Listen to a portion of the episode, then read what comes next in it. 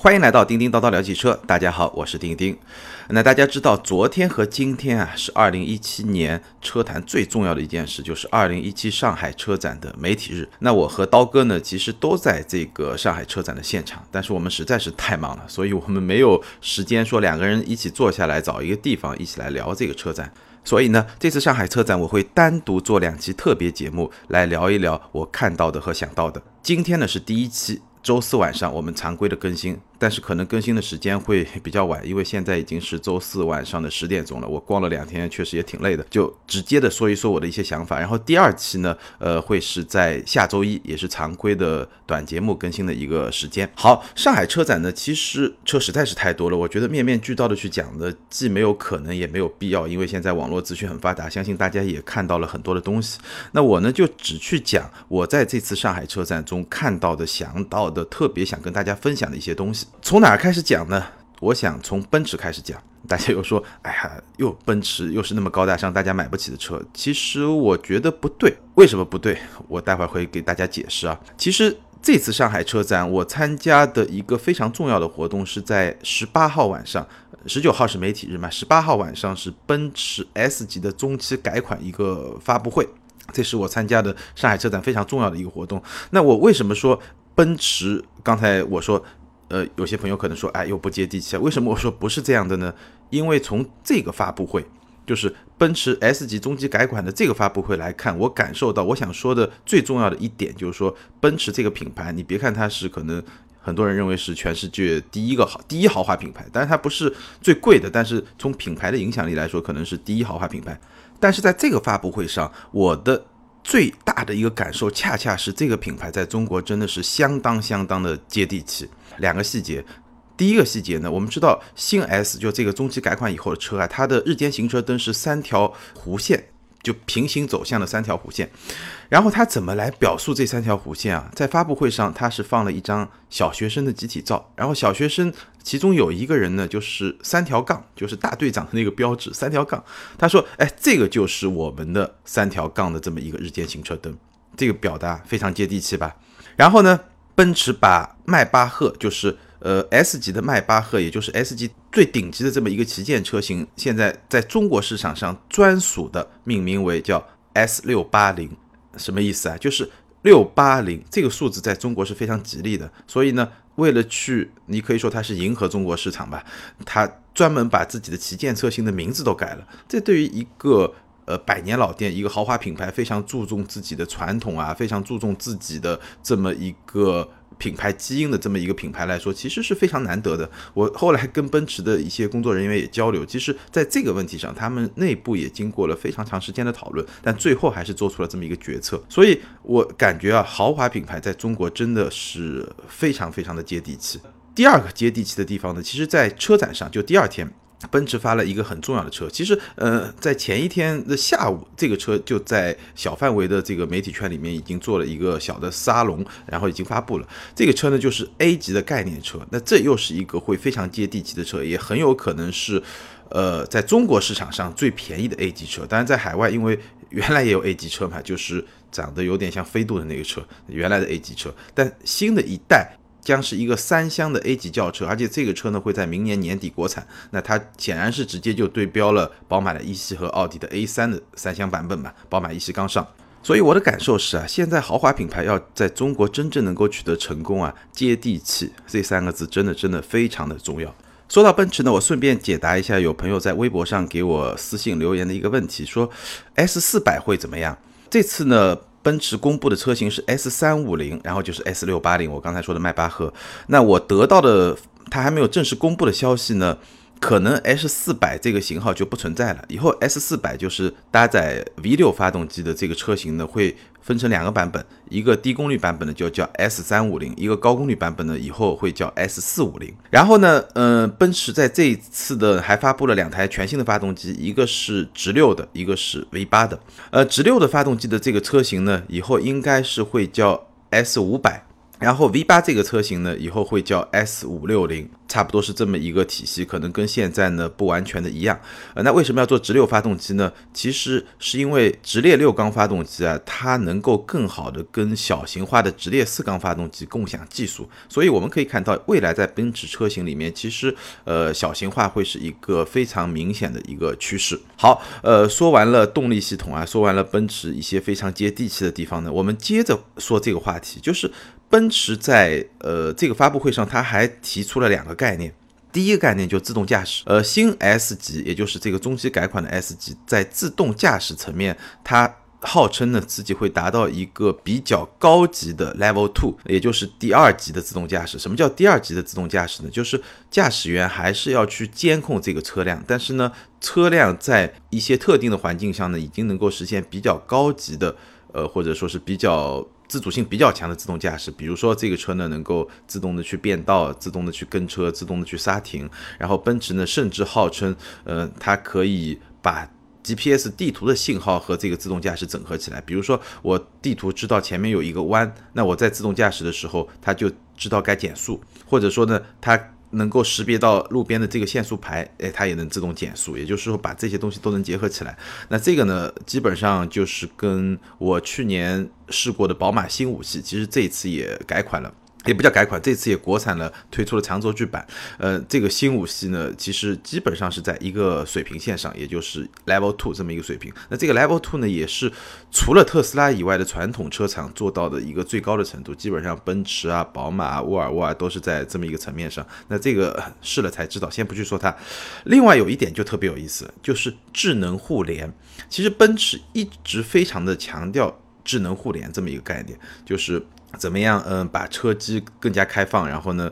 嗯，去实现更多的功能，简单理解就是装上更多的 App 来实现更多的功能，做这些整合。呃，但是后来呢，呃，我们在跟奔驰啊，有几个我们几个媒体记者嘛，在跟奔驰的一个负责技术的高管进行交流的时候呢，就有一个媒体的朋友他就问了一个问题，说为什么奔驰的这个智能互联啊，它的用户体验啊，其实不是特别好，可能比很多中国的自主品牌有一段差距。这个差距，而且可能还不是特别小。嗯，大家讨论到最后呢，其实是得出了一个大家都觉得 OK 的一个结论，就是这个高管最后的解释就是说，因为奔驰这个品牌啊，它是一个豪华的品牌，所以呢，它非常注重安全性，它要把自己的平台开放，容纳一些新的 App，容纳一些新的功能，甚至允许呃第三方的这个程序设计者啊，直接把它的程序。置入到奔驰的这个车机里面的时候，它要防范两件事情。第一件事情呢，就是你车主的隐私信息会不会泄露；第二件事情呢，就是黑客会不会来攻击。就像我们看到《速度和激情八》里面这个自动驾驶，很多车就被黑客控制以后就一片乱嘛，对吧？就大家看过的朋友应该都知道怎么回事。所以。基于这两点考虑，或者说基于安全的考量，奔驰在智能互联这个层次上其实走的是比较慢的。它不像特斯拉，特斯拉很早就形成一个空中升级，奔驰会走的比较慢。那其实我觉得这个点其实非常有意思，就大家可以去想啊，我们看到奔驰也好，宝马也好，奥迪也好，沃尔沃也好，这些品牌啊，它是一个豪华品牌，它占有很大的品牌溢价。但是在这个问题上，我看到我发现的是一个什么问题呢？就是。豪华品牌的包袱，但我不是说奔驰这个做法不对啊，只是说你豪华品牌，你为了安全性的考量，你可能需要内部做大量的测试，确保它。足够安全，绝对安全，然后再会往上推。当然，这次奔驰也说了，呃，现在他们觉得自己在安全这个层面上已经达到了一个很高的高度，所以它的开放程度会一步步往前走。但是它的这种操作模式，它的开放程度永远是比不上可能一些中国的比较 local 的或者一些新创的车企，包括像特斯拉这种车企。那有些人会批评特斯拉有很大的安全隐患，但是特斯拉会走得很快。那这个里面的问题在什么地方？我们很难说哪个车企选择是对的。当然从安全的角度来说，肯定像奔驰啊、宝马，他们选择是对的，更加安全，更加对自己的品牌负责任。但是从现实的角度来说啊，有些事情就是你走得越快，你就会越快。什么概念呢？很多东西你可以去测试，但是测试里面可能你未必能发现特别多的问题。你只有说我这个系统真的开放，让大家去用了，这个时候你得到的是真正的是海量的，而且在真实使用场景中的数据。那这个数据对你。去改善这个系统的帮助会非常的直接，非常的快。所以呢，你越是测试时间长，越是不开放，想要通过自己的测试来解决问题，可能这件事情你的步子会越来越慢。那这个问题呢，其实也就是豪华品牌的包袱和代价。我相信奔驰也是意识到了这个问题，所以我们其实还看到一个新闻，就在几个月前啊，就是戴姆勒和 Uber。戴姆勒和 Uber 合作做自动驾驶车辆，意图我相信是非常明显的。就奔驰也意识到，无论是在自动驾驶还是在智能互联这些层面上，其实是需要海量的数据来支撑它往前走的。这个海量数据是需要实测的一些数据的，所以他愿意跟像 Uber 联合打造一些车辆，然后进行无人驾驶的这种测试，然后你就可以达到非常海量的这些数据来推动它的一些发展。好，我们把奔驰说完，顺便呢就是讲了很多嗯跟这个行业有关的。一些话题可以从背后能够看到的一些东西。呃，接下来我想聊几个车啊，就是在整个车展里面，对我来说我印象特别深的几个车，或者也可以说是我特别想要在不久的未来能够开上的几个车。第一个呢，就是揽胜的星脉。呃，揽胜的星脉这个车呢，当然很漂亮，这个很多朋友在网上看到很多图片也都能看到了。然后现场呢也展示了好几辆，特别有意思啊。其中有一辆车呢，它是。半抛土就是我们可能看到一辆车它被抛开了一半，这样的话呢，你从外面能够更好的看到它的内部的一些结构，呃，包括它的内饰啊、座椅啊，呃，但它没有把座椅抛掉，它只是说呃发动机啊这些部分能看到，然后车顶抛掉一半，你从外面看这个座椅会非常的轻松。然后我在侧我在我在坐在这个车里面看的时候呢，非常巧，我坐在后排，我在左面，然后右面呢正好。坐着一个人，然后我们一块在看车，看了一会儿呢，我们就交流了一会儿，突然发现，哎，理想 就是那个汽车之家的创始人理想，他呢带了几个工程师，然后我我们在聊什么东西呢？他他就一直在跟我说说，这个车它的中控台这个区域的设计是他整个车展看下来觉得最为人性化，逻辑做的最好的。然后我就在看，然后我们一一块在聊。那我发现，哎，我感觉上就做媒体啊，和他自己真的去造车啊，看这个车的感觉好像确实是不太一样。他这么一说呢，我觉得，嗯，我还是非常认可的。揽胜星脉它的这个车机系统是怎么一个逻辑啊？就是它在中控的地方呢做了两块屏，两块都是触控屏。这两块屏呢单独来看都不是很大，但是加起来的话面积其实也不小。上面一块稍微大一点，下面一块稍微小一点。上面一块呢就像呃普通我们看到一个车的中控屏一样，它的角度。是比较直的，当然有一定的倾斜角度，比较直。下面这块呢，倾斜角度会更大，有点像四十五度角。然后它怎么来分配它们的功能呢？上面一块呢就是导航，主要就是导航，然后加一些娱乐。然后下面那一块呢是跟车辆控制比较有关的一些功能，比如说车辆的一些设置啊这样的一些功能。然后呢有两个比较大的。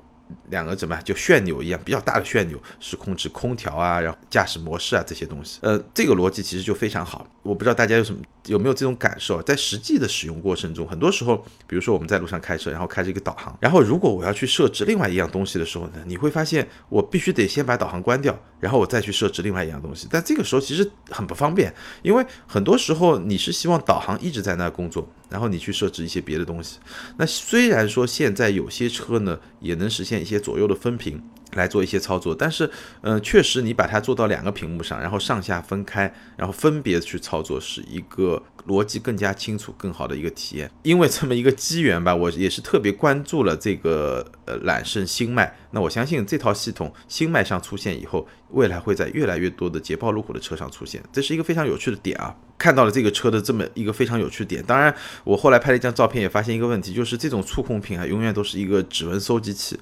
那我也听说有一些品牌，比如像沃尔沃啊，呃，它专门会提供一块擦屏幕的一块布，而且这个布呢，质量比我们一般擦眼镜的布会更好一点。那我相信路虎可能也会提供了，这个不重要。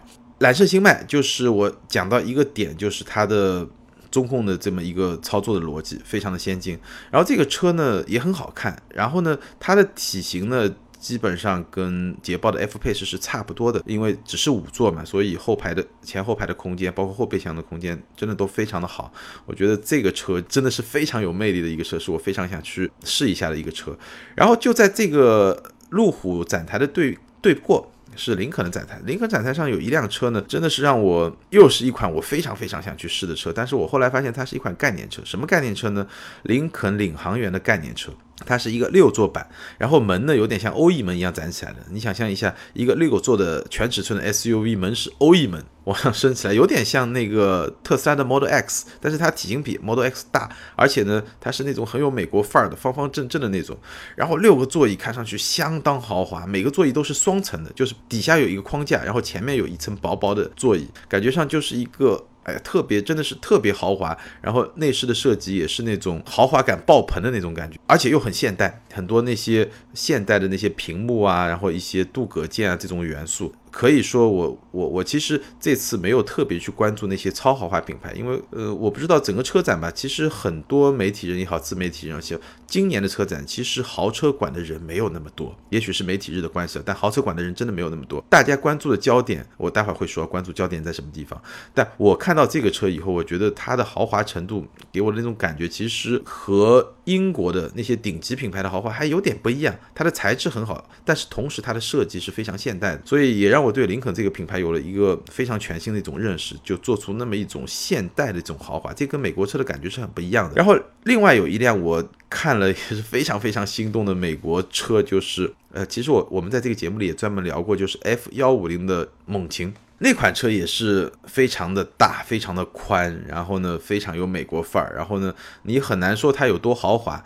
甚至我觉得一点都不豪华，但是呢，它的那种设计，那种方方正正的那种感觉啊，真的是非常的 man。我觉得如果有些朋友对这种美国汽车的文化特别感兴趣的话，这个车还是非常值得去看一下真车的。那这三款车呢，我基本上可以把它排为我最想驾驶的。第二层次的车还不是我最想驾驶的车，呃，我最想驾驶的是另外两款车，这个我呃卖个关子，我们在最后再来说。好，揽胜星曼林肯的领航员概念版，这概念版估计也没法驾驶，其实大家去体验一下就可以了，因为这种豪华的氛围也不需要驾驶。然后就是 F 幺五零 Raptor。猛禽这个车真的非常非常有范儿。最后呢，我们再来说几个趋势啊，你会发现啊，本届车展就是我看下来有一个非常非常明显的一个趋势是什么呢？就是 SUV。